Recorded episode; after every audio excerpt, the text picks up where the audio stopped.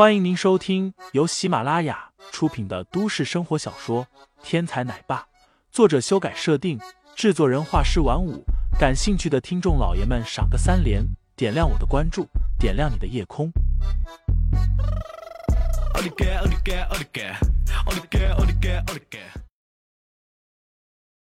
第六十四章，我们是来送钱的。上，林飞一脸的歉意，将合同放到桌子上。用衣袖去擦，可是他穿的衣服虽然廉价，但是整体构造却丝毫不差。以他身上的西装为例，每件西装的袖子上都有三颗纽扣。林飞的也有，不过只有一颗。但是对于被打湿的合同纸来说，一颗和三颗的作用差不多。只听听“刺啦”一声，合同裂开了，位置正好是在韩新宇签名的位置。蒋一楠只觉得自己的心也像那份合同一样被裂成了两半。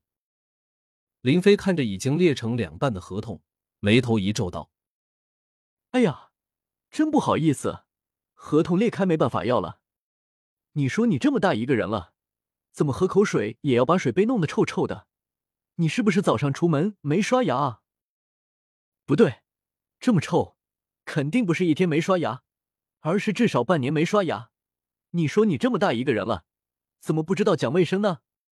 你要是好好刷牙，喝口水，杯子香香的，我怎么会把杯子扔了？我杯子不扔，合同会损坏吗？林飞越说越有气，忽然抬腿站到了桌子上，高声喊道：“这是谁的合同？我脚下这位嘴巴太臭，弄坏了你的合同。你如果想要赔偿，就找我脚下这人啊！”这一刻，蒋一南的内心是崩溃的。你把我的合同弄烂了，结果原因还是因为我。口臭是什么玩意？我每天都刷牙的好不好？你看看我的牙，简直超越钻石般的炫白，好不好？我脚下又是什么鬼？你站得高，我就成了你脚下的了。蒋一南刚要张嘴反驳，就见林飞一眼瞪了过来：“你闭嘴！”要不是你，这好好的合同怎么会坏？老老实实待着，一会儿再找你算账。一群跟随蒋一南来的企业代表们看的是目瞪口呆。本来是跟随大佬来收割幸福的，怎么看到的却是大佬一脸的郁闷？韩新宇则心中乐开了花，之前蒋一南带来的各种压力，此时已经一扫而空。反正合同已经废了。一切都还可以重来。看着这个屡次让自己厌恶的男人，韩新宇心中竟然有了一丝安心，似乎有这个男人在，一切的艰难险阻都可以闯过去。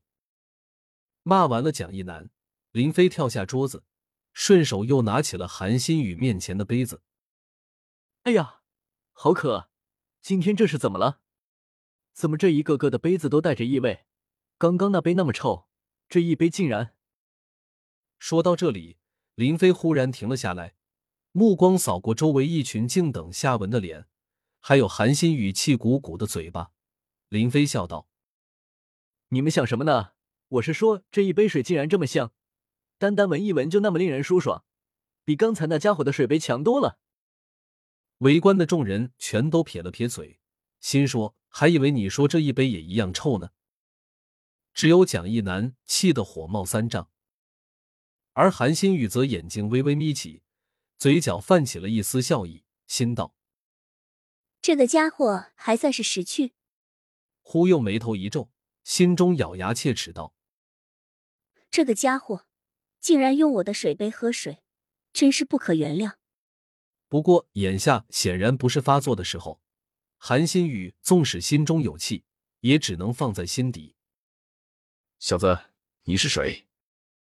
蒋一楠这时也冷静了下来，不过他并没有表现出认识林飞的样子，而是故作不识，对着林飞问话：“你管我是谁？我不跟嘴巴臭的家伙说话。”林飞说完，也不理蒋一楠的目瞪口呆，直接来到蒋一楠身后，伸手拽过来一个家伙，揪住这家伙的脖领子道：“你是谁？